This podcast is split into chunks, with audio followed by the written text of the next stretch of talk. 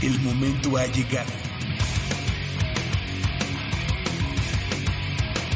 El azul y oro se apodera de tu sentido auditivo. Esto es Goya, Deportivo. Los 90 minutos del deporte de tu universidad. Arrancamos.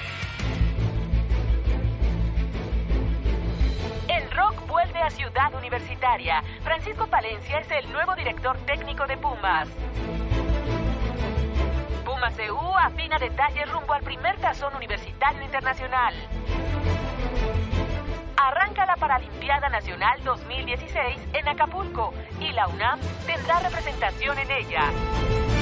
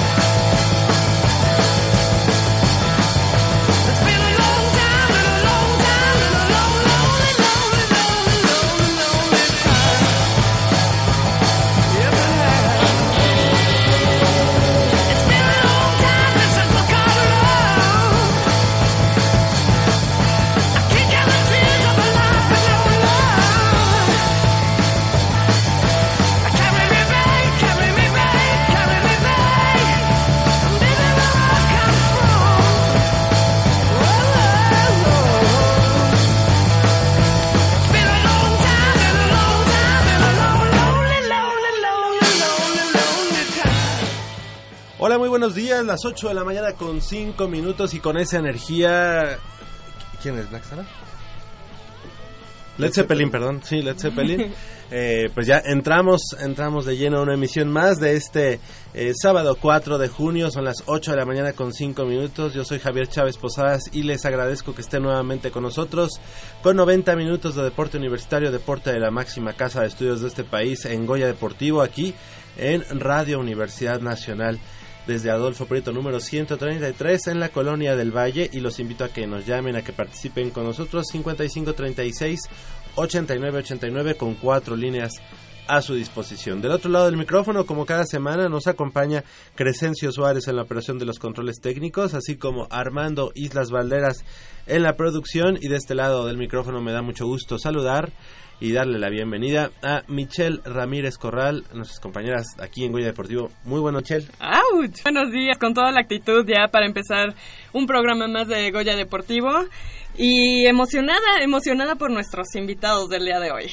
Así es, el equipo de judo de la Universidad Nacional que eh, tuvo una destacada participación, como ya es una eh, grata costumbre allá en la Universidad Nacional en este año que se llevó a cabo en la Universidad de Guadalajara. Y también le damos la bienvenida a nuestra compañera y amiga Paulina Vázquez Beristain. ¿Cómo estás, Pau? Hola, muy buenos días a todos. Muy bien, lista para empezar un programa más lleno de información. No olviden también seguirnos en nuestras redes sociales, Facebook Goya Deportivo y Twitter arroba Goya Deportivo. Así es, ahí estamos eh, para servirles y además porque tenemos mucha información, así que durante estos 90 minutos si gustan eh, ponernos ahí alguna algún comentario, pues obviamente lo vamos a dar a conocer. Y también me da mucho gusto eh, presentar en esta mañana a mi compañero Leopoldo García de León. ¿García? No, García de León, García de León, pero tu... el- Hernández. Hernández, exacto. O sea, García de León, su primer apellido, y Hernández, su segundo apellido. ¿Cómo estás, Polito? Muy Buen buenos día, días. Javier. Muy bien. Eh, el, el inicio musical, excelente, pero debió haber sido este Kiss. Ahora estamos de moda con Kiss, ¿verdad? Tenemos nuevo Ah. director técnico. y voy a rockear con Kiss, pero excelente, excelente. Led Zeppelin es uno de los mejores grupos. Y mucha información, muchos rumores, todo a nivel rumores, aunque hay cosillas que ahí parece ser que empiezan a incomodarnos, pero este ya lo comentaremos, a ver, porque hay mucho, mucho, mucho de qué hablar. Bastante, bastante. La verdad es que eh, uno no quisiera hacer caso a los rumores, pero ya cuando son tantos los rumores y además cuando la, cuando la directiva no da color, es decir, no, no nos dice exactamente qué es lo que está pasando, pues este, esa es la, la situación para quienes estudiamos la estudiamos comunicación, hay una situación que se llama comunicación organizacional o comunicación corporativa y es precisamente en ella donde descansa el evitar los rumores, haciendo una buena, buena comunicación. ¿Y qué le, qué le costaría a la mm, directiva eh, ser la primera en eh, esclarecer las situaciones. Desmentir o, o, este, confirmar. confirmar. Que al final de cuentas, tarde o temprano lo va a tener que hacer. Que es esta semana, ¿eh? Porque esta semana se presenta el draft y vamos a saber ya muchas cosas. Pero si son rumores o mentiras, la directiva tendría que sacar algún este comunicado en el que eh, para la afición, porque yo creo que la afición tenemos tenemos que ser la número uno tomada en cuenta y, y decir esto no es así y ustedes esperen, cuando nosotros saquemos algún eh, comunicado aseverando o negando las cosas, ustedes es algo que le deben de hacer caso. ¿no? será plan con maña también? Digo, también existe la publicidad y se trata de que la gente hable de todo, ¿no? Eso sí. Que la afición haga sus expectativas, que diga que le parece que no. Y como, y como hubo un vacío ahorita de en cuestión deportiva, hubo un vacío, porque sí hay deportes, pero a nivel este profesional en otros países, como el básquetbol, está el béisbol aquí en México. pero como hay un como hay un vacío hasta el día de ayer que empezó la Copa América, pues y ahorita está de moda andar eh, traer a Pumas en la boca, pues este a lo mejor es por ahí, pero lo comentaremos y lo analizaremos y las compañeritas están muy bien enteradas, entonces va, va, a estar bueno su opinión, sí vale la pena, ¿no? Que nuestras compañeras también claro. su opinión. Claro, con mucho gusto. Y bueno, cuando son las 8 de la, de la mañana con 10 minutos, iniciamos de lleno con esta emisión, ya con la parte eh, informativa, informativa, y es que la Paralimpiada Nacional es el principal semillero de talento deportivo en las disciplinas eh, del deporte adaptado. Ah, mire, lo que pasa es que había arriba más, eh, más información y es que el puerto de Acapulco, allá en Guerrero, recibirá del 8 al 16 de junio a alrededor de 2.100 deportistas en la edición número 13 de la Paralimpiada Nacional y precisamente está con nosotros en la vía telefónica Alejandrina Zamora, quien es presidenta de la Asociación de deporte eh, adaptado, eh, de, deporte adaptado aquí en la Universidad Nacional Autónoma de México. ¿Ya la tenemos en la vía telefónica? Perfecto. Muy buenos días, Alejandrina. Gracias por tomar la llamada. No, muchas gracias a ustedes por la invitación. Buenos días a todos. Gracias, pues eh, platicábamos ya del 8 al 6 de junio, es decir, dentro de eh, escasos cuatro días, empieza ya la Paralimpiada Nacional. ¿Qué podemos esperar de esta delegación universitaria que hay que decirlo está conformado por una persona, pero que el año pasado ya nos brindó la plata, cosa que nos da mucho, mucho orgullo. Y bueno, ¿cuáles son las expectativas en este 2016? Claro, mira, eh, sí se va a llevar a cabo, como bien dices, del 8 al 12 de, de, este mes, o sea, ya, ya próximo, en Acapulco Guerrero. Y efectivamente, Carla es una niña muy entusiasta, es una niña que está este, en tercero de secundaria y que yo espero que en su próximo examen se vuelva universitaria y, eh, y obtuvo la medalla de plata en, en tiro de jabalina. Ahora nuestras expectativas pues crecen y pensamos que puede ser medallista de oro en jabalina y vamos a ver cómo nos va en bala, que también estoy segura que se va a traer una, una medalla ya que ha trabajado muy duro. Es una niña que está en sub 16 y que está pues eh, trabajando con mucha constancia, con mucha perseverancia, eh, mucha fuerza de voluntad por el tipo de discapacidad que tiene, ha roto todos los paradigmas que, que se pudieran haber este, dado tanto clínicamente, deportivamente, y, entonces creo que va a ser muy buena su, su participación en esta Paralimpiada. Perdón, eh, Alejandrina, en el caso de Carla Itzel López Lozada, como ya decías, quien fue medallista de plata el año pasado en el lanzamiento de jabalina, con una marca de 5 eh, metros con 81 centímetros. ¿Cuál, cuál es este, su, su discapacidad? ¿Cuál es la característica? Mira, ella estaba eh, catalogada como cuadraplégica según el CRIT y según los los médicos. Entonces, bueno, pues eh, entendemos por cuadraplegia que tiene limitaciones en, en miembros inferiores y superiores y no podría tener fuerza. Sin embargo, la movilidad, gracias al, al deporte y, y, a que tiene todo un equipo como es su familia que la apoya, pues ya ha recuperado mucha, mucha movilidad y ya puede el, el brazo estirar. En realidad eh, era muy limitado y del año pasado a este pues hemos podido recuperar mucho mejor este movimiento en cada una de, sus brazos, ¿no? Ella es diestra, pero bueno, dadas sus circunstancias era incapaz de poder eh, hacer la técnica de, en este caso de jabalina, le costaba mucho más trabajo hacer el brazo hasta atrás y jalarlo para con impulso. Todavía es un poquito lento este, su proceso, pero sin embargo te digo, se han roto muchos paradigmas gracias a la fuerza de, de voluntad de Carla. Hola Alejandrina, habla Michelle Ramírez. Eh, me gustaría saber un poquito cómo, eh, cómo ustedes es que deciden que Carla, eh, bueno, se mete en otra prueba que ahora, como ya nos comentaste, va a ser el lanzamiento de bala. y, y cómo es este proceso que se da, porque digo, e, es difícil, como bien lo comentabas tú, de, alguien cuadraplégico que esté lanzando y luego ya además le metes otra prueba más eh, y, y pues además las marcas que está obteniendo, qué tan buenas son para, para su discapacidad, para su clasificación. ¿Qué tal? Eh, mira, son unas marcas muy buenas. En realidad ella desde el año pasado su participación iba a ser solo bala y jabalina. Tuvimos algunos inconvenientes con el banco. Ellos tienen que lanzar en un banco con ciertas características y nos descalificaron en esa prueba. Debo reconocer que hubo algunos este, detalles técnicos que nos descalificaron. No es que en este momento se le vaya a incrementar y ella participó en el en el abierto internacional en diciembre con, con lanzamiento de bala y digamos que ese fue nuestro parámetro para, para poder seguir entrenando y pudiera participar ahorita en esta Paralimpiada. Eh, sí es un problema complejo, de hecho iniciamos con la bala por la movilidad, le causaba mucho mayor esfuerzo y fue todo un reto que ella pudiera tener el, el movimiento requerido para poder tener un mejor lanzamiento en jabalín. Entonces, en realidad nos sorprendió, su, su prueba fuerte para nosotros era la bala.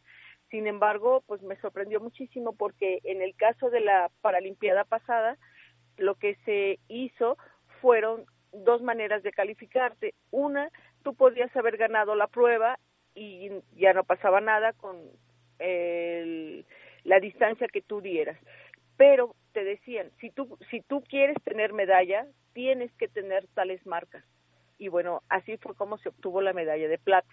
En realidad te digo, y, repito, no, no pudimos obtener este, saber cómo estábamos en la, en, la bala que era nuestra prueba fuerte. Ahorita, bueno, pues ya con mayor experiencia y mayor eh, capacidad, pues ha pulido muchísimo la jabalina, es un implemento que le ha dado mucho gusto a ella, porque, pues imagínate, se volvió un reto doble el saber que obtuvo una medalla y el saber que podía moverse, porque inicialmente ella hubiera querido tiro con arco, ella llega a la asociación pensando en que podría ser una lanzadora de tiro con arco, sin embargo, por sus características empezamos a desarrollar y le dije, no, no pasa nada, eh, eres muy joven, eh, tenía, iba a cumplir 15 años, entonces hay todo un proceso para recuperar esta movilidad y sobre todo hacer las técnicas para cada una de las disciplinas. Se dio cuenta que la jabalina la hizo suya y ahorita pues parece que se va a volver nuestra prueba fuerte y esas son las expectativas con, con Carla. En realidad yo te puedo decir que ahorita eh, vamos muy bien, pero eh, Carla me sorprende todos los días, cada vez que entrenamos. ¿no? Alejandrina, otra pregunta más, eh, más para nuestro auditorio. Eh, ¿Cómo se da la clasificación eh, médica para que ella pueda participar en estos encuentros y, y qué envuelve todo esto, porque el deporte adaptado pues tiene mucho desconocimiento en nuestro país. Entonces me gustaría que nos platicaras un poquito sobre eso.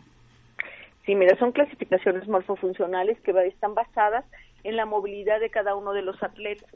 Sí, de primera instancia te piden un diagnóstico médico y por diagnóstico médico ya era una clasificación más baja. En el caso de atletismo eh, se dan, digamos que son las letras F, por ejemplo, y se da eh, 49, 50, hasta las 57, 58 creo ahora ya es un máximo, pero este pensamos en que Carla podía haber sido una clasificación 51-52, que ahí el implemento se vuelve mucho más ligero y es un implemento de, de, madera porque dada la, la, movilidad, pues le requería muchísimo esfuerzo. Sin embargo, conforme fuimos entrenando y le dan la clasificación nacional, pues se dan cuenta que aunque el diagnóstico dijera cuadraplegia y que que estaba muy limitada por sus extremidades este, superiores, el médico clasificador le dijo, pues por más que yo haga, claro que no pasa. Entonces le dieron la clasificación F53, que implica ya un mayor peso. En el eh, menos de 53, te decía, el implemento es de madera mucho más ligero, se llama clava el implemento. Ya a partir de la F53 que eh, tiene esta Carla, ahorita en la sub-16 va a tirar con una bala de 2 kilos y una jabalina de 400 gramos. Los médicos son especialistas en ellos, la mayoría son médicos, pero cualquier entrenador que se capacite eh, técnicamente en esta, eh, en esta, en la movilidad de, física del cuerpo y estudie muy bien cada una de las discapacidades, pues en eso se basan las clasificaciones te digo, más que en el dictamen médico, que siempre es un parámetro y radiografías en la movilidad que va obteniendo el atleta. Y así es como se hace la ratificación internacional. En realidad, quien pone todos estos anexos técnicos y está dado por es por el Comité eh, Olímpico Internacional. Ah, ok, entonces podríamos estar pensando que si Carla consigue un buen resultado, podría estar ya pensando en eventos internacionales, así como alguna vez lo, lo sucedió con Gustavo Sánchez? Sí, definitivamente sí. Creo que va muy bien su proceso. Eh, ahorita, pues, terminando la Paralimpiada, vamos a ir a un abierto. ¿Qué hace la diferencia? Que ahorita en la Paralimpiada, pues, eh, eh, todos son juveniles y nada más hasta determinada edad. Ella es sub-16, te repito, y va a tirar con una bala de 2 kilos y lanzar una jabalina con 400 gramos. ¿Qué pasa cuando ella va a un abierto que va a ser este para mí de fogueo, es un nacional de federación, pues que ella va a tirar con 3 kilos y con una jabalina de, de 500 gramos. Y que ese, ese, para que ella pase, es el previo para una internacional, porque en cuanto ella empiece a llegar a una internacional, esas van a ser las marcas que tiene, perdón, esos son los pesos que ella tiene que utilizar para poder aspirar a un mundial, a un panamericano, a un a un este paralímpico. Excelente, pues eh, queremos agradecer a, Alejandrina Zamora, presidenta, presidenta de la, de la Asociación del Deporte Adaptado de la Universidad Nacional Autónoma de México, que hayas tomado la llamada y obviamente pues que hagas extensiva la felicitación y eh, los mejores deseos, que haya mucho éxito nuevamente para Carla Itzel López Lozada, como ya dijimos, medallista de plata en el 2015 y que en este 2016 pues pueda reverdecer esa, ese, esos buenos resultados y por qué no pensar en la medalla de oro, Alejandrina. Claro que sí, la verdad es que siempre es una expectativa y sobre todo cuando se tiene un trabajo detrás, ¿no? Exactamente. Este, cuando se ha trabajado tanto, esperemos que no haya ninguna circunstancia que, este, que impida este logro y claro que sí, ya estaremos reportándoles el éxito de Carla. Claro que sí, pues aquí los esperamos eh, ya a su regreso de esta Paralimpiada Nacional. Eh, muchas gracias, Alejandrina Zamora. Gracias, que tengan buen día. Saludos a toda la audiencia. Gracias. Pues ahí, ahí está la información del deporte adaptado de la Universidad Nacional. Son las 8 de la mañana. Con, ¿Divas a decir Ah, no, que fíjate que curiosamente no, eh, normalmente en la Paralimpiada Nacional es lo que se realiza casi siempre, son las pruebas que se realizan de último de la Olimpiada Nacional. y ahora son las que están iniciando, entonces esperemos que eh, empecemos con el pie derecho, con, con Carla Itzel López Lozada. Exactamente, a las 8 de la mañana con 23 minutos hacemos una breve pausa y tenemos aparte del equipo de judo que estuvo allá en la Universidad Nacional y también tenemos ahí a Jacobo Luna que ya eh, se lame los bigotes por, por entrar aquí al espacio de Goya Deportivo. Regresamos.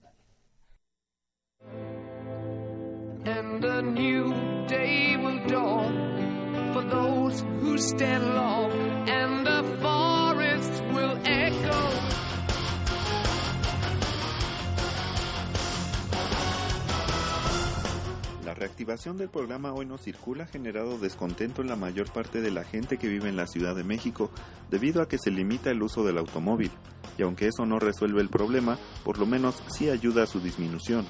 Sin embargo, de acuerdo con la doctora María Eugenia Acuña, coordinadora de atención médica de la Dirección de Medicina del Deporte en la UNAM, las condiciones en las que se encuentra el aire que respiramos en la megalópolis no son las mejores.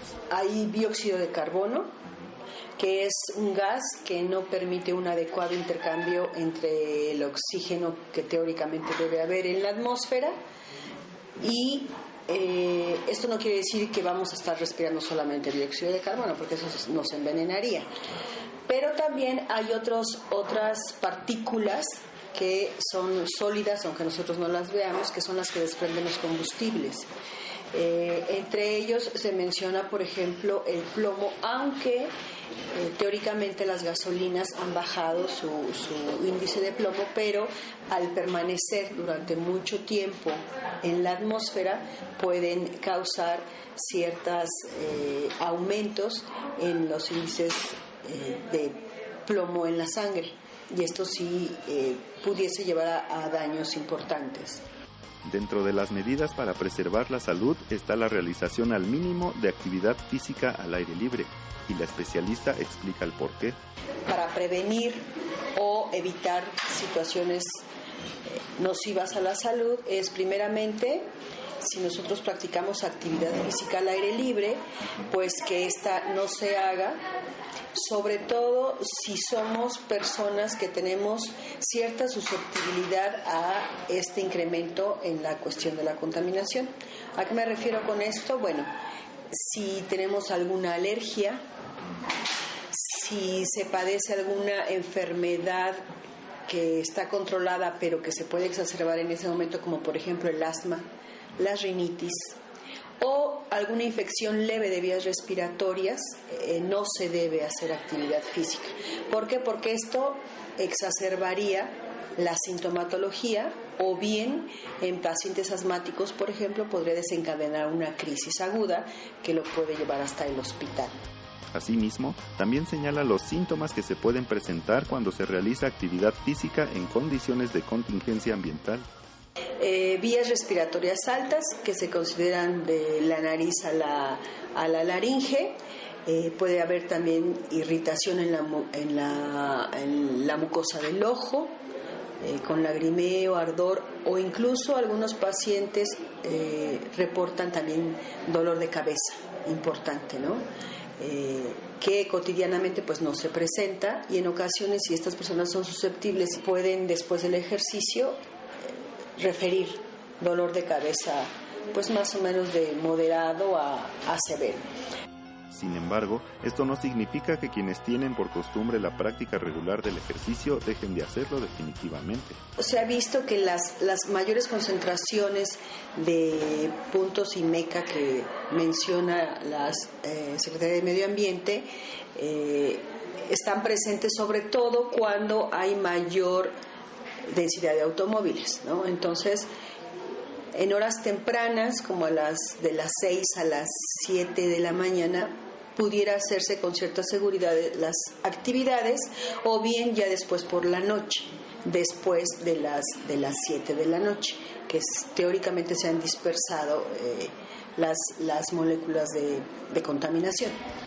Es por ello que la doctora Acuña da algunas recomendaciones para llevar a cabo a la hora de realizar actividad física bajo estas condiciones. Ahora bien, eh, es importante eh, señalar que en los horarios que se mencionó se debe reducir la carga de trabajo o el tiempo de la sesión de actividad física. Es decir, si la gente está acostumbrada a hacer una hora, hora y media de, ejercicio, pues esta debe ser eh, reducida, pues por lo menos a lo que sea saludable, 40, 50 minutos. Con esta reducción no se pierde forma física, pero estamos dentro de los límites para prevenir alguna situación adversa con respecto a la contaminación. Otras de las recomendaciones son aumentar la ingesta de líquidos, cítricos, tener una dieta balanceada y reducir la exposición al aire libre, además de hidratarse bien antes, durante y después del ejercicio. Pero sobre todo, dijo la doctora Cuña, es estar atentos y respetar las indicaciones que emitan las autoridades competentes y si persisten las molestias, no dudar en acudir al médico. Para Goya Deportivo, Omar Hernández.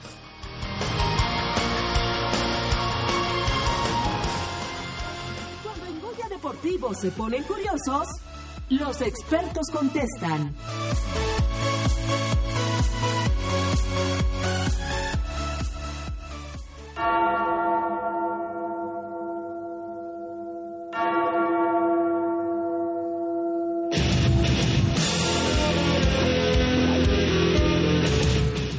Presión de ser una disciplina de tradición que año con año llena de orgullo a la UNAM con sus resultados, el equipo de judo fue el encargado de poner en alto el nombre de la máxima casa de estudios, al inicio de la justa deportiva universitaria más importante de nuestro país que se efectuó en la capital jalisciense.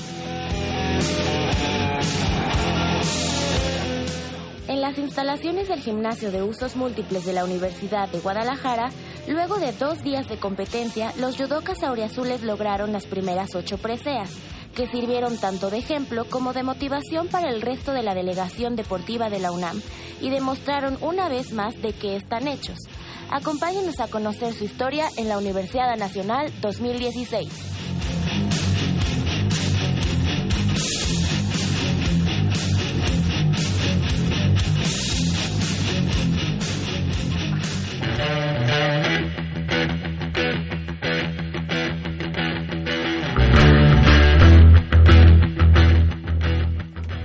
8 de la mañana con 30 minutos. Estamos de regreso aquí en Goya Deportivo.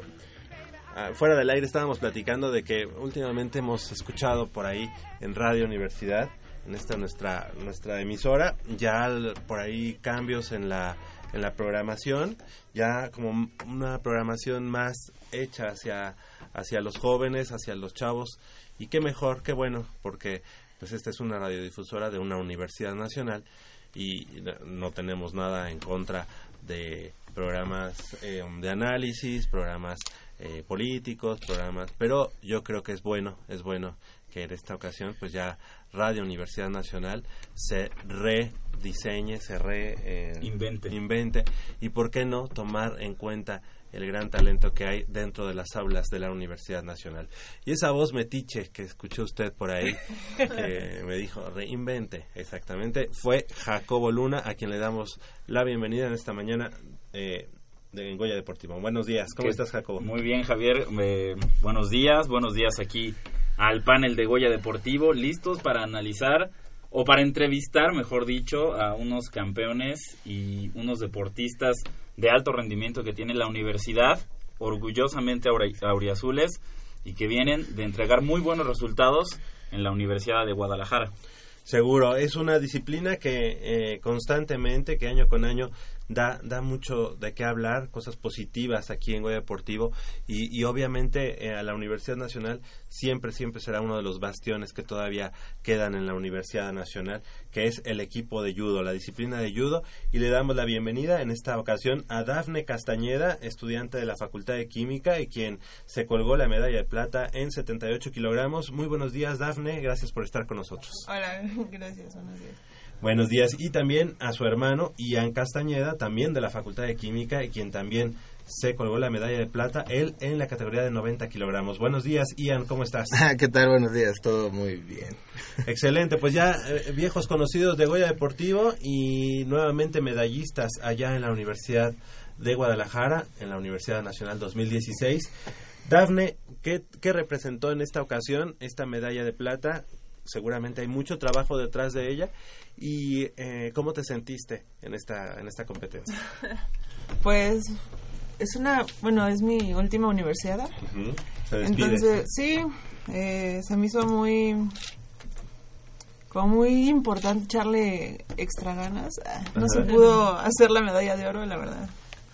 Pues no recuerdo por qué, pero pues yo sí intenté durante toda, toda la competencia concentrarme, pues, ir centrada a la final y todo eso. No, no, la verdad no sé qué pasó al final, pero pues me dejó un muy buen sabor de boca esta universidad, porque pues, segundo lugar, Claro, eso es lo, lo más importante. Tú, tú a final de cuentas sabes, sabes eh, todo lo que representa esto, todo el trabajo que, que hubo previo a esta medalla Sí, de plata. sí, Y, y digamos de esta trayectoria en la que ya nos comentas, ya te despides eh, de, de Universidad Nacional. sí, aparte se me hace, se me hace una despedida porque, bueno, yo competía en una categoría mucho más grande. sí, ¿no? Entonces, por ejemplo, la, la universidad pasada fue mi primera vez compitiendo en este peso y me fue no me fue muy bien porque bajé muy rápido de peso entonces no no iba preparada no iba como centrada en esa categoría pero este este año todo mi entrenamiento pues fue fue como más dedicado a, a competir en esta categoría entonces me gustó me gustó que haya tenido un buen resultado ¿Cuál fue ya este compendio de, de medallas, de logros en esta trayectoria dentro de la Universidad Nacional? Ah, fueron varias ah. No, tienes- que ya No, pero es que no, no, no recuerdo todas. ah. Eh, saqué oro en mi primer universidad en, en... Ah, no, plata, en el Estado de México, en mi primera universidad. Después saqué oro en Veracruz. Saqué bronce en Sinaloa. Puebla. Ah. No, en Sinaloa saqué bronce, creo que también. No recuerdo. eh, Pero bueno, siempre muy productivo, ¿no? Sí. Para ti y, el- y para la Asociación de Judo. Jacobo. Oye, Dafne, esta es la última y en total, ¿cuántas fueron? ¿Cuántas Ay. universidades fueron? Ah, fueron seis. Seis universidades. Y, Sí. y, y esta última la viviste diferente, incluso hasta la convivencia con los, con los demás atletas, los atletas de otras Sí. universidades. Eh, a la hora que estabas en el comedor para tu comida, es- estabas, wow, así tratando de, de- de contemplar bien el momento y decir esto me lo tengo que quedar grabado. Sí, ¿Cómo fue? sí. Aparte, bueno, yo creo que Jalisco fue una buena sede. Fue mucha gente que ya conocía, hay gente nueva. Eh, aparte, el equipo de judo trae muchos, muchos integrantes nuevos. Muchos dieron muy buenos resultados. Entonces, eso me da mucha alegría porque, pues, o sea, hubo, hubo como un rato en donde el equipo de judo estuvo flaqueando, estuvo flaqueando. Pero últimamente ha venido más fuerte, ha traído más gente y pues está muy padre conocer y, y ver que va a quedar en buenas manos. Oye, Dafne, eh, comentabas que tú eh, antes eh, luchabas en una, eh, bueno, eh, practicabas el judo en una, en una categoría más grande. ¿Cuándo decides cambiar de categoría? ¿Y, y- y Mm. qué logros eh, tuviste en la, en, en la categoría que te iniciaste? Bueno, yo, yo, yo me inicié en la categoría de más de 78 kilos, Ajá. pero ahí puedes pesar desde, seten- de, desde 78 500 para arriba, es más de O sea, es 78 como libre, es como libre. Es como libre. Ajá. Entonces, pues yo no estaba... O sea, si te ponen una 200. Vanessa Zambotti, la tenías que enfrentar. Me enfrenté con ella varias veces. ¡Guau! Bueno. Sí, entonces, este... Pues no me fue mal. Casi todas mis medallas son de oro en esa categoría. Este, ya al final, pues sí. ¿Qué fue lo que te hizo decidirte en cambiar de categoría? Es que fíjate que no fue una decisión que yo tomara tanto, sino eh, por cuidar mi salud empecé a mejorar mis hábitos alimenticios, empecé... Más que nada eso, porque el deporte siempre lo he hecho, entonces yo creo que más que nada fue mejorar mis hábitos alimenticios y así como de la nada yo empecé a bajar de peso. Eh, un mes antes de la universidad de, de Sina- no, de, La pasada, la de Monterrey. León, claro. Sí, un, un mes antes de la... No, como dos meses antes. No, o sea, un mes antes de, de la primera etapa para pasar a la universidad. Este... Me pesé. No sé ni siquiera por qué me pesé. Y vi que me faltaban 10 kilos para... Y oh, sorpresa. Para competir, sí, ¿no? Entonces fue... Ese mes previo fue de mucho entrenamiento, de mucha disciplina. Corría todos los días, me iba al gimnasio, entrenaba, iba a mis clases. Entonces era una cosa impresionante. Bueno, a mí se me hacía muy impresionante lo que logré, Claro. logré en ese tiempo porque en primera nunca había bajado de peso, ¿no? Y en segunda, pues 10 kilos a mí se me hacen un montón. Luego me pasas, Entonces- ¿no? Tu rutina, porque- Sí, nos vamos juntos. Oye, en el caso de, de Ian, Ian también, pues medalla de plata y ¿qué número de universidad es para ti, Ian? Número, me parece que es la cuarta. No estoy seguro. Fue Sinaloa, Puebla, Monterrey. Sí, la cuarta. La cuarta. ¿Y, ¿Y qué tal te sentiste en este 2016 allá en Guadalajara? Pues hemos tenido dos competencias en Guadalajara. Lamentablemente no he competido al 100 debido a unas lesiones que he cargado alrededor del año. Ha sido un año muy lleno de lesiones para mí. Sin embargo, he podido dar la cara, aún así, y seguir representando a la universidad. Pues yo creo que es más lo que te da la fuerza para seguir moviéndote. Pero aparte, este año te fue mejor que el año pasado. Bueno, sí, pero... No, no, no. Bueno, o sea, es que el año pasado se presentaron algunas circunstancias que a lo mejor no te permitieron dar los resultados que querías, ¿no? Bueno, pero comparado con el año pasado, yo creo que cualquier año fue bueno. Sí, sí, ¿no? ¿no? El año pasado fue... ¿No, no entraste a la- al medallero? No, no, me quedé afuera. Y eh, en la competencia por equipos, todo iba bien, pero perdimos un último combate, entonces pues, me fui con las manos vacías de ahí. En tu división, ah, perdón, tu división es 90 kilos. Así ¿También es. hacia arriba es libre o No, no, no, todavía no. hay una marca? No, en los hombres sí que sí, sí hay. por eso pregunta, No, bueno. o, hay otra todavía otra categoría? Sí, hay, hay dos categorías más. Más todavía. Que es 100 kilogramos, menos de 100 kilogramos y más de 100 kilogramos. Oye, si no es libre. humo, no, pues inclusive hace dos años estuve compitiendo en 100 kilogramos. Sí, y, eh, pero aún así obtuve buenos resultados. O sea, fue el mismo caso. También bajaste de peso, también... No, Pues bajar no, subí. Tuve un pequeño desliz por ahí. No. Bueno, pues la Un comida romance de- con las tortas, los tamales. Las garnachas. Con Unos tacos nocturnales, Ay, sí, la, la dieta de ¿Cómo, la, cómo de le la digo? El, el paseo de la salmonelosis en Iba a los Nutripumas, ¿no? No, no, no. Sí, fueron dos años de, vamos a decirlo, de abundancia. Entonces, yo, yo le tomé bien la mano y pues sí, se me fue a la hora del pesaje. Cuando tuve que dar el peso oficial, estaba unos 500 gramos arriba y pues ya decidí luchar en 100 kilogramos. Pero al día siguiente, bueno, yo estaba ese día muy nervioso de que iba a luchar en una categoría que no era la mía. Y sin embargo, en la competencia logré obtener el primer lugar, la primera vez que subí de categoría. Bueno, ya yéndonos a aspectos un poquito más técnicos, yo tengo entendido que fueron dos días de competencia. ¿Las medallas caen desde el día uno o hay un sistema de eliminación y se van hasta el segundo día o son tantas categorías que desde el mismo día? ¿Cómo está? No, pues de hecho lo que hacen es que las, las categorías las dividen. Eh, unos, bueno, unos co- agarran unos y compiten el primer día. Nada más dejan a las dos categorías más ligeras para competir el segundo día. Entonces, el primer día se compiten todas, eh, todas las categorías, excepto esas dos, y se dan medallas ese mismo día. O sea, Eliminatorias y final. todo se hace ese día. Y luego el siguiente día se compiten las dos categorías ligeras y se hacen las luchas por equipo. Y aparte una categoría libre. La categoría libre también. Oye, pero pero se hace un cuadro de vas contra fulanito de tal, de Sí, tal claro. universidad y el que avance se enfrenta al ganador del duelo que está abajo en el cuadro. Sí, es por llaves. Ujú. Por Así llaves. como en Karate Kid. Exactamente, exactamente. Para entender, Oye. Oye, Ian, dice, ah, dices que este año ha sido muy duro para ti en el tema de las lesiones y aún así lograste obtener una medalla de plata en universidad. El hubiera no existe, pero de haber estado al 100% en lo físico, ¿te hubieras llevado el oro? Mm, yo creo que. Yo creo que probablemente sí. Sí, la verdad andaba un poco bloqueado por el aspecto. Lamentablemente son las rodillas las que, bueno, que nadie lo escuche. pues.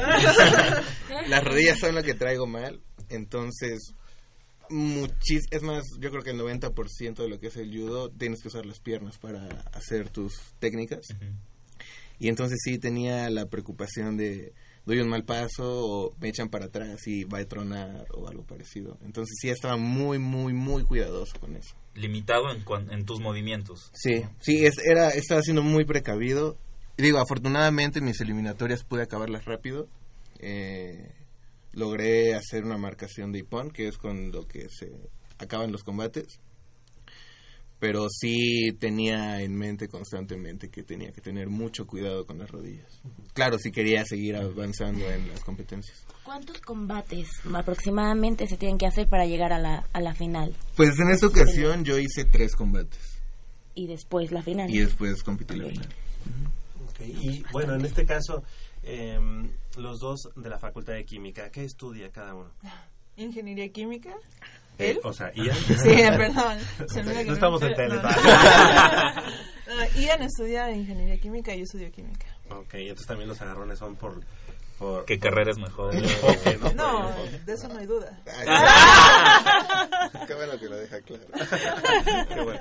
Oye, y bueno, en tu caso, Dafne, dices, ya termino este mi, mi la parte de este lapso en la Universidad Nacional, pero bueno, todavía tienes edad para seguir en, en caso de que quisieras, por ejemplo, una maestría, una... una- Sí, creo que todavía tengo chance.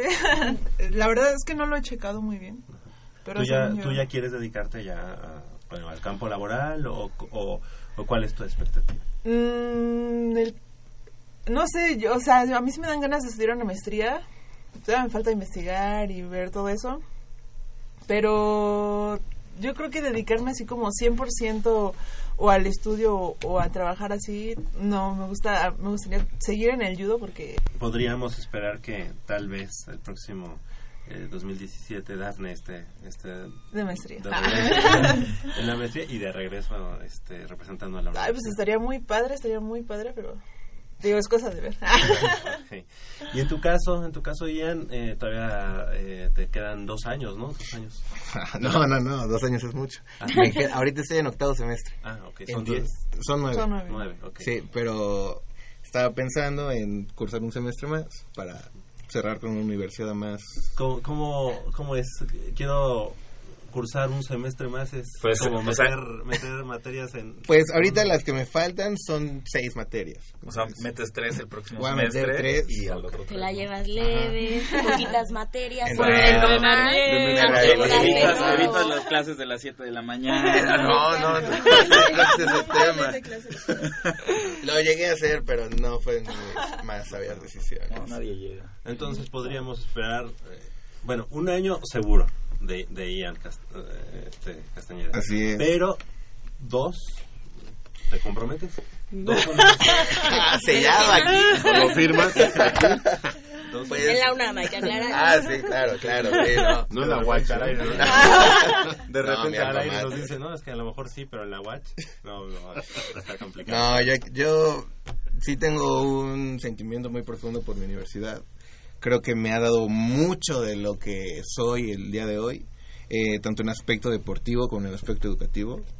Siempre he intentado compaginar estas dos actividades y afortunadamente la UNAM me da pie a que pueda pues eh, trabajar en las dos de una manera muy enfocada. Ustedes que van a ser, este, van a ser profesionistas de éxito, ojalá no se les olvide eso, porque yo luego escucho cada incongruencia. Eh, gente exitosa que estudió en la Universidad Nacional de repente se jacta de estar muy agradecidos de que es su universidad, de que gracias a la universidad ellos son lo que son, y resulta que los hijos van a las escuelas, a todas menos a la UNAM, ¿verdad? Y es lo que yo nunca me he este, explicado, pero qué, qué, qué bonito, qué orgullo es escuchar de parte de atletas y gente tan joven que estén tan agradecidos de la universidad, que sepan lo que es la universidad, que valoren lo que la universidad les da, porque nos da muchísimo a cambio Sí. de nada, esa es la verdad, y que se nos olvide saliendo de las aulas que alguna vez pasamos por ahí, ¿verdad? Porque no es el caso de ustedes, por eso hice hincapié. en el- Ay, ya me. No, no, no, no. ¿Ya te iba a hacer un iPhone? Es más, prohibido. Cuidado y me entero. No, no, no, de veras, este, me da mucho, mu- mu- mucho orgullo escuchar eso porque realmente ustedes aprovechan al 100% lo que la universidad nos brinda y vean los resultados, ¿no? Ustedes lo, puede- lo están palpando, lo están viviendo y, y qué orgullo, la verdad.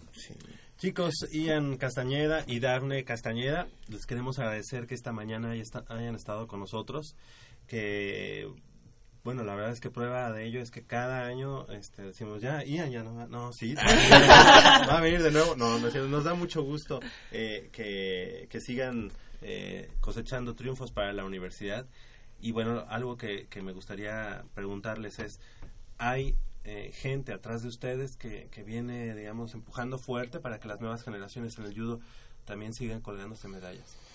Ah, por supuesto que sí. Sí, pues ya ahorita, bueno, a nosotros en alguna ocasión nos tocó ser nueva camada.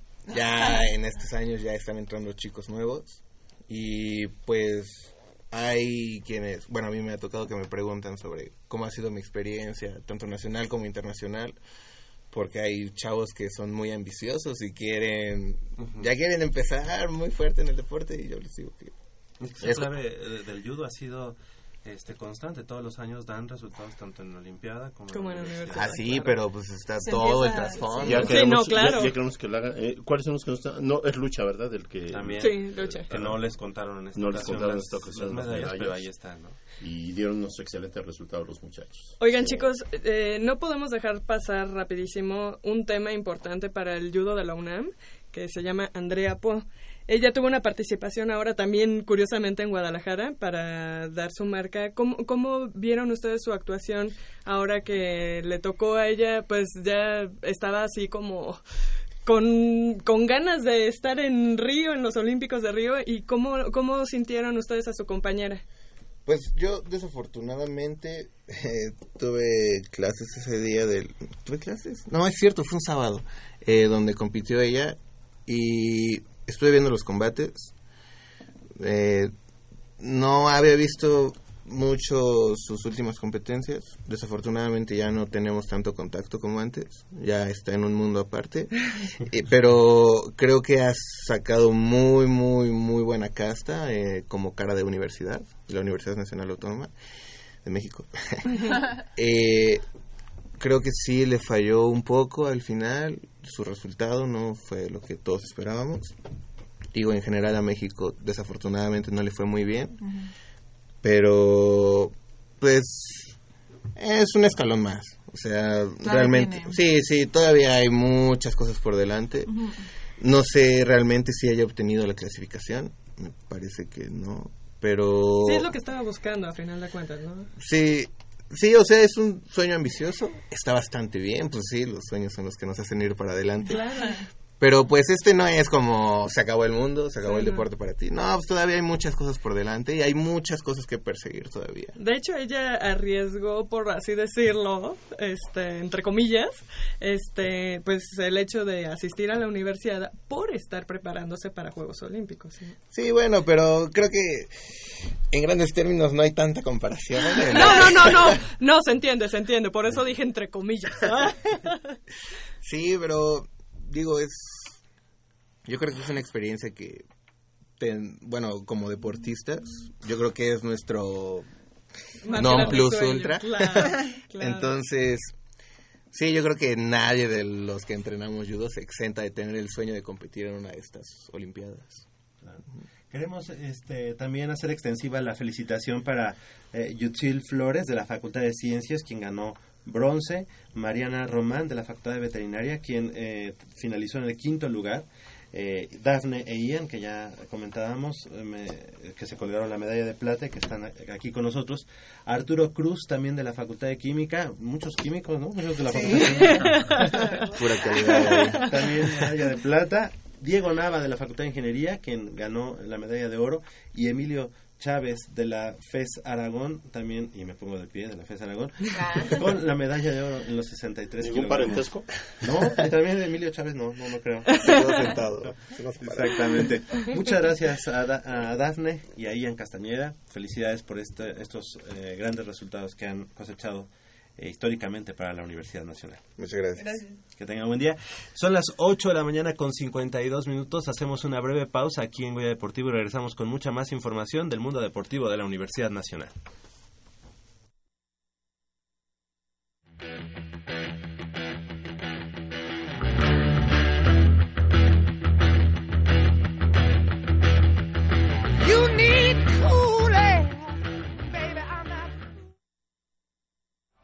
54 disciplinas deportivas. Una universidad. Este es el repertorio Puma.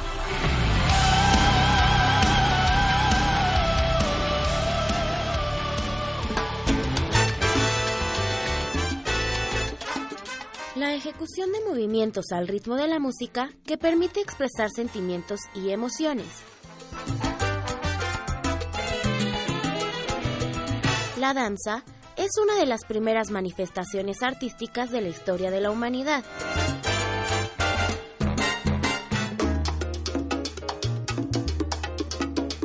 El baile y danza deportiva implica desarrollo físico, virtualidad artística y comunicación corporal, manifestados a través de proyección escénica. En la UNAM se lleva a cabo desde el 2006 con el objetivo de preparar a los alumnos en este nuevo deporte dancístico. El profesor Roberto Ramírez Romero se inició en la UNAM en la disciplina de gimnasia aeróbica para posteriormente encargarse del baile y danza deportiva en la universidad y a lo largo de su trayectoria ha logrado campeonatos nacionales en distintas modalidades. En el 2000, viendo que a nivel mundial existía la World Dance Federation, o sea, la Federación Mundial de Baile, me dirijo a, a empezar a hacer eh, el equipo de baile y danza deportiva de la UNAM. Esto se concreta en el 2006. En el 2006 inicio a hacer la Asociación de Baile y Danza Deportiva de la UNAM, que no lo había. Empiezo a hacer la, asociación y de ahí empiezo a, hacer el equipo de baile y danza deportiva en la modalidad de latín y estándar. También el equipo de salsa, el equipo de tango y el equipo de danzón principalmente. Por esos años se hace un- una doble competencia nacional y somos tres veces campeones nacionales de tango. Y de ahí a la fecha te puedo decir que hemos logrado 12 medallas a nivel nacional. Somos la primera universidad que tiene esa, esa, esa especialidad de, de danza deportiva. Existen diversos estilos de danza deportiva agrupados en dos modalidades. Standard, que abarca vals vienés, vals inglés, fox, tango y quickstep. Y por otro lado la categoría latin, que incluye cha-cha-cha, samba, rumba, paso doble y jive. Toda la gama de bailes en la forma competitiva está regulada por la Federación Mundial de Danza Deportiva. Danzón, tango y salsa son también consideradas en competencia a nivel nacional por la Federación Mexicana de Baile y Danza Deportiva. Dice la Federación Mundial que el deporte del baile lo va, lo va a meter a los Juegos ah, como deporte olímpico. Entonces estamos en vías de, de colocarnos como, como deporte, deporte de alto rendimiento. Entonces la UNAM está trabajando ya con niños y con personas eh, especialistas en la, en la danza deportiva para poder tener representación a nivel, a nivel mundial. Ya hemos mandado varias personas a campeonatos mundiales como Argentina, Colombia, Miami. La UNAM cuenta con más tipos de baile que ofrece a la comunidad universitaria, además de las modalidades estándar y latín. Y siempre está al pendiente de buscar lo más nuevo e innovador. Después ya vienen los, bailes más eh, recientes como es la salsa en línea, salsa en línea en 1, salsa en línea en 2, mambo, eh, bachata, eh, kizomba, este, quebradita, árabe, eh, infin- infinidad de ritmos nuevos están, están surgiendo, pero en la UNAM tenemos la mayoría de esos.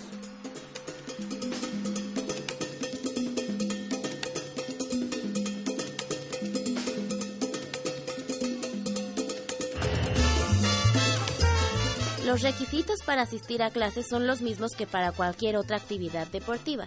Ser alumno universitario, contar con seguro facultativo, un examen médico y darse de alta en el sistema electrónico Red Puma. Los horarios son de lunes a viernes a partir de las 13 horas en las instalaciones del frontón cerrado de Ciudad Universitaria.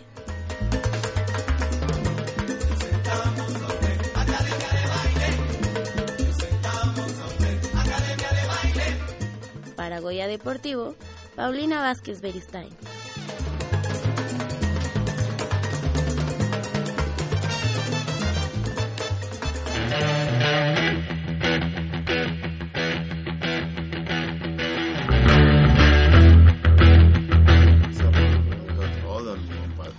8 de la mañana con 58 minutos. Estamos de regreso aquí en Goya Deportivo 55 36 89 89 con cuatro líneas a su disposición para que nos llamen y participen. Pues el próximo 25 de junio, allá en el Estadio Olímpico Universitario, será se va a llevar a cabo el primer tazón internacional universitario. Los Entre- Pumas, los, entre los Pumas Ciudad Universitaria. Ahora di el siguiente nombre con, con calma porque las huilas se van a echar a correr cuando oigan algo chino, algo japonés. Juansei Wakun. ¿Cuál? Juansei Gakuin. Ah, bueno. El- Kwansei los Gakuin. Fighters de Kwansei Gakuin, Gakuin University. University. De allá de, de Japón, la verdad es que un duelo bastante, bastante complicado. Hay que recordar que eh, el fútbol americano japonés pues ha dado mucho de qué hablar y un levantón tremendo. Realmente este, nos ha quedado muy, muy claro que, que ya México no está en el tercer lugar eh, a nivel internacional, te- tercer eh, lugar eh, mundial del que siempre se habló. Pero vamos a, a desmenuzar quiénes son estos fighters. ¿Quién dice yo? Michelle. A ver. No, no, no. A ver, Pau. yo. Pau. A ver, ¿quiénes son, Pau? Los Ya estaba así con toda la intención y la la palabra. Sí, sí. Bueno, so- eh, fueron creados en 1941. Los Fighters de la Universidad Kwansei Gakuin son el octavo equipo de fútbol americano en Japón, cuyo palmarés incluye 54 títulos de la Liga Colegial de Kansai, así como coronarse en 27 ocasiones en el Campeonato Nacional de este deporte en dicho país, incluidas cuatro consecutivas del 2011 al 2014, además de tener la marca histórica de 145 triunfos en fila de 1947 a 1976. Ahí nomás. Pues sí, eh, como demuestran estos significativos logros, los Fighters han sido uno de los mejores equipos del fútbol americano en Japón y bueno, pues la verdad es que ellos ya, digo, con ese poder además este económico que tienen los japoneses, han hecho buenas giras a Estados Unidos. Hace unos eh, meses se midieron precisamente al equipo de... mm, eh, a un equipo de la NCAA, obviamente, del fútbol americano colegial. I- Ivy. League. Sí, de Princeton Ivy League, University. Exactamente. Perdieron 36-7. Iba a decir yo Stanford, pero no era Princeton. Princeton. Perdieron 36-7 y fue este juego lo organizó, lo pactó la universidad, los Fighters de, de. Kwansei por su 125 aniversario Como universidad. como universidad. En- enfrentaron a Princeton y perdieron 36-7. Que es un En- marcador- En marzo de 2015. Es un marcador bastante eh, decoroso, ¿no? Ah, Sí, recordemos que, bueno, las, las eh, universidades de Ivy League en Estados Unidos tienen sus propias ligas deportivas y se cuecen aparte. Entonces, por eso es que nunca ves a un Princeton, a un Harvard enfrentar a un Stanford, a un Notre Dame. Pero, el pero, pero aún así el nivel que tiene Princeton, podemos decir que es nivel de División 1 de fútbol americano. Y perder, o sea, caer 36-7 no es un No, marcador sí. tan abultado, No, no, tan no. escandaloso. No, no, no. La Ivy League, eh, la Liga de la Hiedra, son esas, eh, esas universidades de alto rango, Princeton, eh, el caso de Yale, de Harvard, y que se miden en todos los deportes. Ahora sí que se cuecen aparte, no con cualquiera, ¿verdad? No, sé, no con cualquiera, y precisamente porque sus estándares de eh, becas pues son diferentes. Sí, claro. Obviamente ahí no es como que, bueno, pues este eres muy buen deportista, pero no sabes ni multiplicar ni la tabla del 1, pues entonces te damos un, un número, como aquí pasa. en, Exacto. En muchas universidades. En la UACH. En, en- En la UA- en No, la no. UNAM no, que quede claro. En la UNAM Porque- a fuerza tienes que hacer examen. eh, porque Ahí la sí. UNAM sí se jacta de hacer su examen de admisión y solo los mejores Ajá. ahí están, ¿no? Si quieres le pagamos al aire para que este Pau nos Pero, vaya- además, además, si no me equivoco, lo- los fighters de Japón son campeones de... de Han, han ganado. Hoy en si- día son Si campe- no me campeones. equivoco, han ganado 27 títulos de allá en Japón y los últimos 5 han sido de manera consecutiva. Entonces Sí. no es cualquier equipo. No, no, No, más bien, más bien, eh, o sea, este, los japoneses han de estar diciendo, no, Pumas no es cualquier equipo. Los Pumas". También. Pero, pero- pero en el caso de nosotros, la, la verdad es que decimos, es un gran equipo el, equipo de, de los Fighters y yo creo que eh, será un gran, un gran rival, un gran sinodal. No hay que pensar en, en hacer Que es un solamente un... No, para nada. No, no, no. Yo creo que más O bien... que va a ser un scrimmage, una cosa así, tampoco, ¿verdad? No, además déjame decirte algo, Polito. Los japoneses son rapidísimos. Entonces, yo creo que un juego muy dinámico sí se va a presentar en el Olímpico Universitario porque sí lo son y ya los he visto en varios videos. Y la verdad, ahí que se agarren los chicos porque... Pues va a ser un partido Va- muy difícil, No, y- muy y- bueno. Yo digo que, que pueden aprovechar eh, los Pumas eh, la localía, el hecho de que sea aquí en México, que tienen videos para estudiar a los japoneses y pues en cambio por más que los japoneses digan cómo es jugar en México, no lo han sentido, va a ser nuevo para ellos y yo creo que es la ventaja que Pumas podría aprovechar. La altitud, la localía. Sí, y la verdad es que este va a ser un equipo de Pumas. Oye, ¿cómo? ¿le podemos bajar al, al aire? Porque ya había aquí a las compañeras este, poniéndose el chal y todo. La verdad es que va a ser un partido difícil para Pumas Ciudad Universitaria que viene de un proceso eh, de reestructura, de cambio en la estafeta de- del, del coach y que viene en una pretemporada todavía, Sí, saliendo al- incluso a de la liga, ¿no? Sí, es la, es la, la parte de los entrenamientos de primavera, entonces eh, los agarran, digamos, muy, muy fríos y además sin el roster ya oficial. Ah, no, y además, déjame te digo algo, los japoneses sí han estado jugando. O sea, a ellos ellos no va a ser su primer eh, partido de, de la temporada. Ellos han estado jugando contra diferentes universidades, tanto en su tierra como fuera. Entonces, digo, no es no es su primer partido. Ellos ya van a llegar calientitos, digámoslo así, a la Pues qué interesante. al, al encuentro. Es que ya en otros países, ya en varios países, eh, en Europa precisamente, este, ya se practica el fútbol americano de una manera organizada y tarde que temprano, poco a poco irán creciendo y al rato van a ser potencias eh, in- interesantes, probablemente todavía les faltan años en, en poder eh, equipararse a, la- a la- a los equipos estadounidenses, pero lo importante de que las ligas crezcan es que precisamente este tipo de partidos para eh, en, el caso de Pumas EU o en el caso de cualquier equipo mexicano o hasta de una selección mexicana eh, suena interesante porque eh, el fútbol americano a final de cuentas va a llegar a ser un momento en que no sé si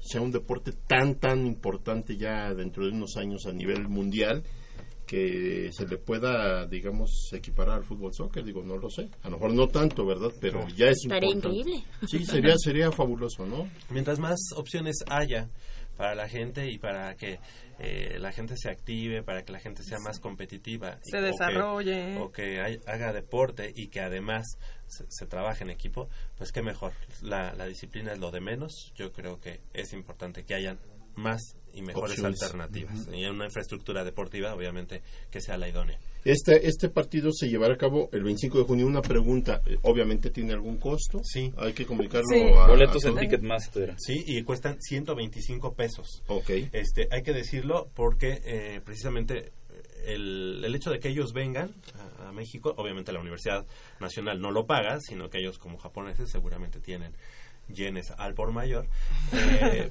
pero eh, sí, sí este, se, se va a cobrar y ojalá podamos, eh, ojalá podamos eh, apoyar al fútbol americano en este año que pues hay cierta, eh, hay cierto ahorro o ¿cómo se le llama cuando te pones el, el cinturón y te lo Te lo aprietas. te lo aprietas exactamente entonces así está el equipo y, y, eh, en general el deporte universitario en este 2016 Sábado 25 de junio a las 12 del día en el Estadio Olímpico Universitario. Y nada más como antecedente, México y Japón se enfrentaron en el Mundial Universitario de Fútbol Americano en 2014. Ganó México 14-6, pero aquel equipo de Japón tenía como entrenador de la defensiva a déjame me acuerdo, el corredor corredor de la NFL de los Tex- de- surgido de los Texas Longhorns, em, ganador del trofeo Heisman, que fue a jugar en los Saints, después a los Dolphins, no tuvo mayor éxito y acabó su carrera en los Ravens. Se llama ¿Se acuerdan? No, Nos dijiste Ricky todo, Williams, todo. Ricky Williams. No me dijiste cosas que no podías este, decir al aire porque de Nos dijo todo, hasta su biografía. Rick- Rick- Ricky Williams, uno de los mejores corredores que ha tenido el fútbol americano colegial de los Estados pudo haber Unidos. sido un- un que jugador pudo- tenía asasasazo, todo, tenía ¿eh? todo para ser Que era un tipo introvertido. y era un tipo que le que Usaba o sea, su- prácticamente, o sea, hundió su carrera por fumar marihuana. Sí, claro. Eh, encontró como una nueva perspectiva en su vida, decidió retirarse del fútbol americano y, y aquel y en aquel 2014 fue entrenador de defensiva, de la defensiva de esa selección ¿Sabes a quién me japonesa. recordaba este Ricky Williams? ¿A, a- ¿Se se acuerdan ustedes de Barry Sanders? Sí, claro. sí. Jugadorazo también, que él se retira también muy joven. Ajá. Pero en este muchacho Ricky Williams de veras era un, tenía un potencial que, bárbaro. Pero Exactamente. Y sí. hablando de Mundial Universitario, ahorita se está desarrollando allá en Monterrey el Mundial Universitario de Fútbol Americano, al cual los Pumas no asistieron. Sí, una, una decisión eh, más bien, eh, siento, política, yo creo, eh, por parte de, de- de la UNAM como tal, al no brindar también los apoyos como tal al, al equipo. Y eh, bueno, la verdad es que... ¿Pero eh, a qué se deberá? ¿Al cambio de... fue eh, lo que propició todo esto es el cambio de administración? Pues están, yo creo que más Este, enfocados ahorita en la, en la pretemporada del equipo, este, y además hay que recordar que la Universidad de, de Fútbol Americano es más organizada por eh, CONADEIP. Eh, la Universidad Nacional pues, no Y había no estado entiendo por qué, ¿eh? Pero porque- no deja de ser, porque- no deja de ser un evento importantísimo, Javier. Sí, no, no, Ajá, no. y además... Pero ellos tuvieron manos, o sea, es decir, ellos fueron los que negociaron desde un principio Lo- con la... los No, organizadores. Yo te preguntaba si será cuestión de, de la nueva administración porque volvemos a lo mismo. El deporte universitario, aparte de vivir rezagos en ciertas disciplinas o casi en todas, el deporte universidad, universitario que no ha funcionado últimamente acep- eh, aceptablemente, eh, el deporte universitario que sigue este, dando de qué hablar más por los malos resultados que por los buenos resultados, que por eh, da más de qué hablar por la falta de apoyo que por otras situaciones. O sea, tenemos que cuestionarnos varias cosas porque esto las autoridades eh, tendrían que, si no darnos una explicación, sí eh, eh, aclarar un poco qué es lo que pretende o, en qué, qué lugar le brindan al deporte universitario. Sabemos que hay prioridades, ¿verdad? Claro. Pero el deporte no deja de ser una parte importante de la universidad. Es inquietante porque si así estamos o así vamos a estar en cada una de las discipl- disciplinas, pues cuidado, ¿no? Cuidado, porque Seguro. no. Un fo- Eh, foquísimo rojo ahí. Sí, claro. O sea, ti, ti, ti. Y, y hablo de todas las disciplinas porque el fútbol americano sí es una de las disciplinas más importantes, es la más representativa del fútbol, digo, del deporte amateur en la universidad, pero eso no quiere decir que los demás deportes estén al margen o que no tengamos que voltear a verlos, ¿no? Y, y algo, algo bien importante a mí me, me gustaría, o sea, quiero ver en este 2016 a, a unos eh, Pumas, eh, CU, eh, lidiando con ese, mm, con esa Falta de... falta de, de- de- de apoyos este económicos a los que estaban ya acostumbrados durante los Pero años eran buenos esos anteriores. apoyos económicos tan excesivos. Para mí en algún momento fueron excesivos, Javier. Para mí. Ajá. Eh, hablo a título personal. No, y prueba de eso fue que pues, Pero, se- se- pero, pero- ¿a, qué, ¿a qué le llamamos apoyos económicos? Apoyos económicos en cuanto a, a su desempeño como equipo de fútbol americano o a ciertas cuestiones exteriores que no tenían tanto que ver con tu lo que desempeño es dentro que del par- lo de, que del- pasa de la cancha. es que estamos hablando de rumores, de cosas que no se han comprobado. Exactamente. Claro, Exactamente. Entonces, pero todos sabemos, todos sabemos que el equipo de fútbol americano, todos... Lleva mano en el presupuesto. No, y que además todos, por ejemplo, todos los jugadores estrenaban zapatos, estrenaban utilería, todos tenían comida eh, desde la juvenil intermedia, liga mayor, desde todo el año, por ejemplo. Que eso no es malo, pero entonces lo deberían tener todas las disciplinas. Exacto. Pero dieron resultados. Eh, Sí, sí, sí, sí, sí, sí. O sea, con sus altas y sus bajas dieron resultados. Entonces se dice, bueno, invertí tanto. Y este y tengo tres campeonatos este, nacionales o cuatro campeonatos nacionales. Eso le dio mucha vista al deporte universitario porque el fútbol americano pues es la punta del iceberg. Ahora, ¿verdad? recordar que también el gobierno federal le, le restringe eh, este año todavía más el presupuesto de la universidad. Entonces, yo no sé si la universidad tenga se que restringe. ajustes. Bueno, Ya no se lo Ya no incrementa. se lo incrementa, digamos. Entonces, yo no sé si eso, obviamente la universidad tenga que tomar medidas y empezar a, a- a manejar los dineros de una manera más cuidadosa y este y, y- y saber qué es lo que por eso yo hablaba en un principio tendríamos que saber qué pueden decir las autoridades al respecto. No no le estamos tachando de nada. Ante la ignorancia suponemos pero sí necesitaremos saber no Precisamente por eso, por eso estamos hablando de cuando tienes una transparencia, cuando tienes este la posibilidad de, de esclarecer todo, se evitan los rumores. Y precisamente así nos vamos a ligar con la información que sigue, y es que pues se habla mucho de los rumores, se habla mucho de, de- de quién se va, de quién llega a Pumas, pero bueno, tenemos nuevo director técnico y a continuación lo vamos a, a poner director técnico del equipo de los Pumas. Ya nos vamos al ámbito profesional. Después de platicar eh, mucho por teléfono, porque el señor estaba fuera de México, eh, nos decidimos en contratar a Paco Palencia.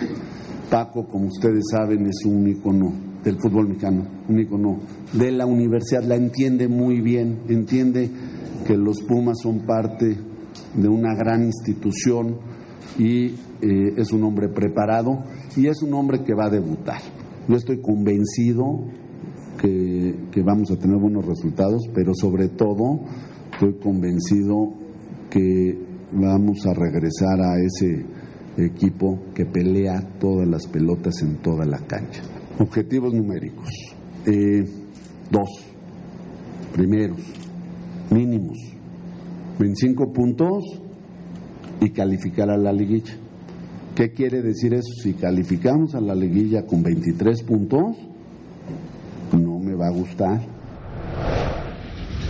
Buenos días a todos. Primero agradecerle a, a Rodrigo, al señor rector y a la universidad por esta oportunidad. La verdad estoy muy ilusionado, eh, muy contento.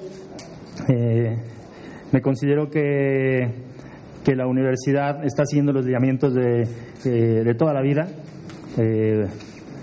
Debutar gente y, no me refiero solamente a los jugadores, sino me refiero también en, en el, ramo de entrenadores, como lo acaba de mencionar nuestro presidente. Y a mí lo que más me importa es eh, enfocarme en, en dar lo mejor eh, cada día y sacar mejor provecho de mis jugadores de mi cuerpo técnico, eh, apoyados obviamente por, la universidad y la afición, que para mí es la mejor afición de, de México.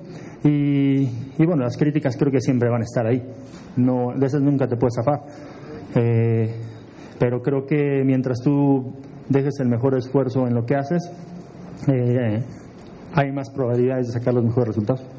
Eh, cuando yo presento mi proyecto con, con la directiva, pues evidentemente ellos buscan eso, que sea muy similar a, a la personalidad, al estilo de, de lo que es la universidad siempre tratar de ir mejorando, pero siempre dejándose el corazón en, en, todo lo que hagas. Pero evidentemente con una estructura, una forma de juego, pero creo que siempre eh, lo que nos ha caracterizado a los que conocemos la universidad es que al, lo mínimo que puedes hacer eh, es, es dar tu mejor esfuerzo. Porque aquí lo único que no te perdona la gente es que tu equipo sea displicente. Y eso es lo, lo único que no vas a ver en mi equipo. Científico. 9 de la mañana con 16 minutos, pues ahí escuchamos a nuestro nuevo director técnico, eh, eh, Francisco Palencia, rápidamente, ¿qué les, qué, qué este, esta decisión que les deja a ustedes? Que vive el rock and roll. Ah. Este, pues mira, es, es, es como da, eh, eh, darle frescura al, al plantel. Sabemos que es una persona que poca experiencia tiene, muy poca. Eh, lo más que llegó a dirigir fue un equipo allá en Barcelona. Po poca y, en, la, en, primera división, ¿no? Claro. Entonces, este, no me disgusta por lo siguiente. Eh, acuérdate que Pumas en alguna época que fue bastante fructífera, este, también se dio a la tarea de debutar directores técnicos. Sí. Y éramos eh, el ejemplo a seguir porque tanto jugadores, tanto cantera como eh, directores técnicos, hasta directivos, eh, hubo un momento en que Pumas predominaba en todas las áreas, hasta a nivel selección nacional. No es mala la idea. Aquí lo interesante es el cuerpo técnico que lo rodea, que me parece que está bien constituido, porque un David Patiño ya tiene mucha experiencia. Es, un, es realmente un chico que en algún momento nosotros pensamos que podría haber llegado y llegó a dirigir al primer equipo. Eh, eh, Sergio Egea no desconoce el club, ya tuvo una experiencia muy grata, nos dio resultados en la dupla con Hugo Sánchez. Pero él estará con, con las, con las Fuerzas, básicas, pero va a proteger, de alguna manera, este, siempre rodear y, y- y- y blindar a tu, a tu entrenador no es malo. Eh, Paco Palencia lo dijo en la conferencia de prensa que sería muy tonto y muy egoísta de su parte no voltear a entrenadores de más experiencia y preguntarles que eso a él no le, De no hecho, le causa creo problema. que eso es muy sabio. Exacto, porque de alguna manera él va a enriquecer sus conocimientos Claro. y va a fortalecer sus bases, pero sobre todo la gente que lo cobija, te, te vuelvo a lo mismo, este es muy importante Javier, porque no está rodeado de gente inexperta, ¿no? Está un Ariel González en la preparación física que sabemos que es de veras, si no el mejor de los mejores que hay Sí. en México y de hecho se llegó a catalogar uno de los mejores preparadores eh, físicos en el mundo. Este está David Patiño, eh, está eh, trae este Paco Palencia un Marco Reina. Reina, que es un español que trabajó con él. De hecho, este joven Marco Reina invita a Palencia a ser director técnico del equipo que dirigió en, en, en Barcelona. Entonces, eh, de alguna forma, yo sí veo eh, el cambio positivo, sí lo veo así. Aquí lo que hay que cuidar mucho es qué va a decidir la directiva o esta comisión de contratación, porque hay una comisión de contratación que no está a cargo del director técnico. Según explicaron, es una comisión que se sienta y entonces dices, yo quiero a fulano. A ver, la comisión de contratación lo analiza, eh, ya lo analizaron deportivamente. ¿Esta es una estructura nueva? Ajá, es una estructura nueva y esta comisión decide si se puede o no se puede adquirir ese jugador y por qué. Entonces, aquí el- lo, eh, lo preocupante para mí y para el club y creo que para toda la afición es de qué te vas a deshacer y de qué te, te vas a, a nutrir. Porque se habla también de una cuestión financiera muy escasa en el club. La, la cuestión financiera obviamente es muy importante porque esta persona, el nuevo presidente, Ares de Parga, quiere reestructurar y revivir la cantera. Y sabemos que eso cuesta mucho dinero. Mucho, mucho dinero. Entonces... A ver, Jacob. Adelante, a adelante, ver, Jacob, adelante, adelante. Yo les planteo, yo les planteo la siguiente pregunta. ¿Creen que esta, creen que esta famosa comisión de la que habla Polo tenga mayor voz o mayor autoridad que Rodrigo Álvarez de Parga? Por supuesto que no. ¿Quién va a tener la última palabra? El presidente del club, el presidente del patronato. Él va a tener la última palabra. Y como lo dijo en la conferencia de prensa, no, es- no que no es que ponga a Yo no- todos los jugadores en la lista de transferibles. Pero si alguien llega y me ofrece 5 millones de una cifra, si me ofrecen 5 millones de euros por por Ismael Sosa, ¿no lo voy a dejar ir? Yo sí lo dejaba ir. Híjole, yo, es que sí, es a ti- una yo decisión. sí lo hacía. Yo, Jacobo, lo hacía. No, es, es, es como lo, lo que explicó la analogía de la casa, que su esposa le preguntó, oye, nuestra casa está en venta, pues no está en venta, pero si alguien llega y me dice, te ofrezco tanto por tu casa y es una muy buena suma, pues se la vendo y nos vamos, de- nos cambiamos de casa. O sea, tampoco hay, tampoco hay que alarmarnos tanto, pero sí, pero sí la directiva de Pumas sí es, pues aquí están mis jugadores, ¿quieres ofrecer? Ofrece y yo ya veré qué es lo que me conviene. Pero ¿qué tanto pesa la parte del jugador? Porque al parecer... Eso, o eso sea, eso, eso era lo que precisamente yo ahori- ahorita le comentaba a Javier que entre la, la directiva de Tigres y Pumas ya hay un acuerdo para la compra-venta de Ismael Sosa. El que salta inmediatamente a esto dice es el representante del mismo jugador y dice a ver momento ustedes ya decidieron pero el jugador es el ni enterado está y es el que va a decidir Ismael Sosa vuelve a retomar y dice yo no me quiero ir de Pumas yo me Tra- traer puesta la camiseta, y entonces pues. dice el representante, acuérdense que la esclavitud se acabó hace mucho tiempo. Yo estoy de acuerdo, porque el jugador, independientemente de que para Es que es algo, eh, Jacobo puso el dedo. Eh, es bien difícil por, mira, porque no sabemos, como nunca hay eh, eh, este, transparencia, no sabemos en qué circunstancias quedaron las arcas del, de- de- del equipo, del De- club. y- pero que seguro no están malas. O sea, no, espérame, es- tenemos es un como el conocido nuevo- en, la- en- en el club, alguien, import- alguien que conoce el club y que dice que no hay dinero. No hay dinero. A ver, Entonces Polo. te vas por la fácil. Polo, si hoy fueras tú el decisor en el Club Universidad Nacional y te dicen, te doy 5.5 millones de euros por tu referente al ataque, que es Ismael Sosa, en su mejor momento. Sabes que la próxima temporada a lo mejor puede no tener una Yo no me desharía de él por una simple y sencilla razón. Sí, bueno, es que aquí entran dos cosas. Por esto digo, las finanzas mucho tienen que ver. La situación, ¿qué, qué proyecto tenemos? ¿Qué tenemos hacia adelante? Tenemos dos torneos. Tenemos Liga y tenemos Conca Champions. ¿Qué necesito para, para enfrentar esos dos torneos? Necesito un plantel vasto. Y si no, que me sobre, sí, cuando menos, que pueda atender con calidad y dignidad los dos torneos. Entonces, yo haría un estudio que ya se hizo, supuestamente, o ya se está haciendo, o, o- o ya se terminó de hacer, en el que del plantel que tengo yo tendría a los intocables, por así llamarlo. Como tu columna vertebral. Exactamente, lo importante. Y de ahí, sí, decir, esta plantilla, esta parte de la plantilla ya me sobra. ¿Cuáles en Pumas actualmente son los intocables? Para mí sería, haz de ¿El cuenta, portero? al- el portero, Es- ¿no? El pero es, es intocable. Pues es que ha hecho muy buena campaña. Está, tiene dos o tres. No lo vendías. No lo vendía. En la defensa, ¿a quién no vendías? Alcoba y a Verón no los vendía. Va, probablemente pero- a Verón, ya no, ya no- probablemente ya no a Verón vendería. ya. Ya no se vendería porque ya está. en- Pero vamos a suponer que haya una buena oferta, a lo mejor Verón sí lo sacrificaba. Pero ya Alcoba ahorita, no. ¿quién te ofrece por Verón? Ya. Alcoba no. no. O sea, Verón sigue siendo un O sea, no, no, sí, pero... La Pero, ya- cancha- pero con Verón ya no, ti- ya no tienes a largo plazo ni a No, mediano ya plazo. Con Verón ya es a No, corto ya no, plazo. Ya a- a Ludueña. Yo creo que te se tendría Pero que Ludueña, valorar. ¿pero cuánto estuvo Ludueña en Pumas? Estuvo, ¿qué? Dos años, ¿no? Yo creo que se tendría que valorar qué tanto esos jugadores se podrían reflejar económicamente en cada uno de esos partidos. Sí. Que costo-beneficio, ¿no? A ver, Exactamente. eh, en la media, aquí, ¿quién sería tu intocable? Ibert Ruiz. Ah, bueno, ese no te lo va, ese lo vas a comprar sin, no, sin entonces, ningún problema. Ajá. En la delantera, Sosa. ¿quién? Sosa. ¿Y Britos? Britos. Y probablemente me quedaría con Quiñones a la- en vez de Fidel. Probablemente. Yo, ¿sabes qué? Yo, de esos, de esos que tú dijiste, yo me quedaría con Alcoba, Verón, Britos eh, y, y Sosa. Esos cuatro serían mis intocables. Todos los demás te puedes deshacer del que tú quieras. Ok. Ahora- hasta, hasta de Picolín y de. Ibert y de, y de, y de los do- de Fidel y de Quiñones. Yo creo que sí, sin ningún problema. Además, porque Fidel es uno de los más caros, ¿no? Según este. Ahora, retomando esta pregunta que le hacías a Polo, si tú fueras el que toma la decisión, ¿venderías Alcoba? Hay que ser inteligentes, hay que verlo desde la perspectiva. Eh, Es, es lo que le venía diciendo, eh, lo que le digo a Polo desde hace dos, tres semanas.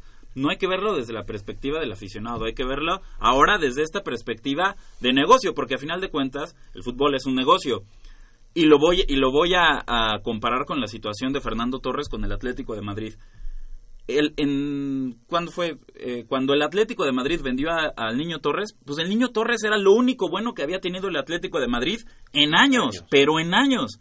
Y, y, y Fernando Torres, con 23 años, tenía toda su carrera por delante para darle alegrías al Atlético de Madrid. ¿Y qué hizo el Atlético de Madrid? Lo vende por 36 millones de euros y con ese dinero compró a Diego Forlán, retuvo a Sergio Agüero y compró otro delantero matón. Y a partir de la venta de Sergio Agüero, el Atlético de Madrid ha invertido ese dinero en jugadores rentables, en jugadores muy buenos que le han dado frutos y que esos mismos jugadores han elevado su costo al mercado, los ha vendido también a muy buen dinero, a muy buen precio y así se ha hecho una cadena sucesiva de éxitos para el Atlético de Madrid en la delantera, Además, Gua- recuerda- guarda- guardando todas las proporciones, Claro, guardando todas las proporciones, recuerda que a Europa pero hay- llegan Pero hay que ser inteligentes, sí.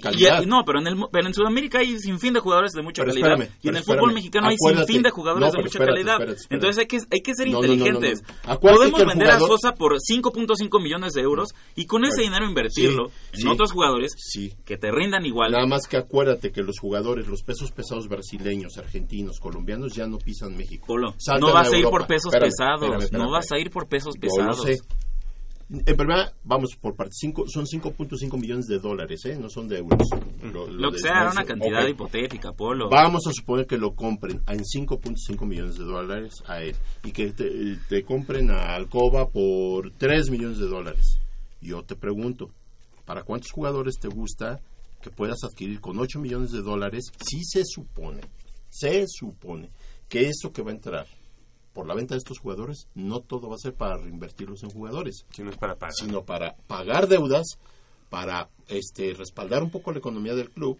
Exactamente, entonces sí, más a mi favor. espérame, la no, directiva tiene que ser inteligente Claro. a la hora de escoger ¿Qué vas- a qué- los jugadores que va a ¿qué comprar. va- Polo. Exacto, ¿qué vas a Más a, mi favor, me estás dando la razón. ¿Qué vas a comprar? Pues tienes que ser inteligente, Por eso, Polo. no, si yo no ¿Qué vas que- a comprar? Jugadores, ni modo que compres zapatos, ni modo que ¿Qué compres vas a playeras. comprar? Jugadores de Sí, fútbol, ¿de qué Polo, ¿de qué de- estamos de qué hablando? nivel?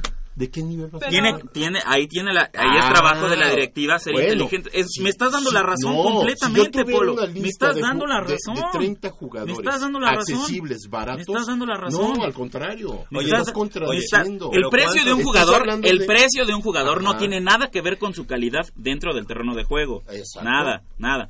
Eso es nada, eso déjalo para las superestrellas Messi, Cristiano Ronaldo. no, no, aquí, no, no. aquí es Estás- diferente, estás Polo. polarizando. Aquí es muy diferente. No, estás Es polarizando. muy diferente. Porque estás, estás pensando eh, eh, eh, en la calidad europea y en, en el mercado europeo y lo estás equiparando a, a la calidad eh, de la Liga Mexicana, en donde Pumas nunca se ha caracterizado por comprar eh, jugadores bomba.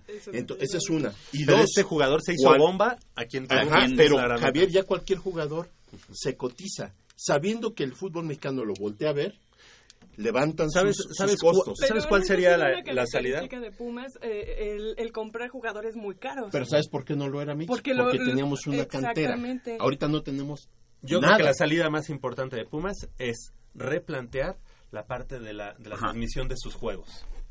Y darle la transmisión de sus No, juegos es que ahora viene otro es boleto. Es que y así ya no te deshaces de, de Sosa. ¿Tú y vendías a, Sosa? trabajar a tus fuerzas básicas. ¿Tú vendías a Sosa? darle. ¿Cuántos años tiene no. Sosa con nosotros? Bien. Yo no. ¿Tú vendías a Sosa? Creo que no. ¿Tú vendías a Sosa? Por muy buen dinero, claro que sí. ¿Cuánto es buen dinero, Jacob?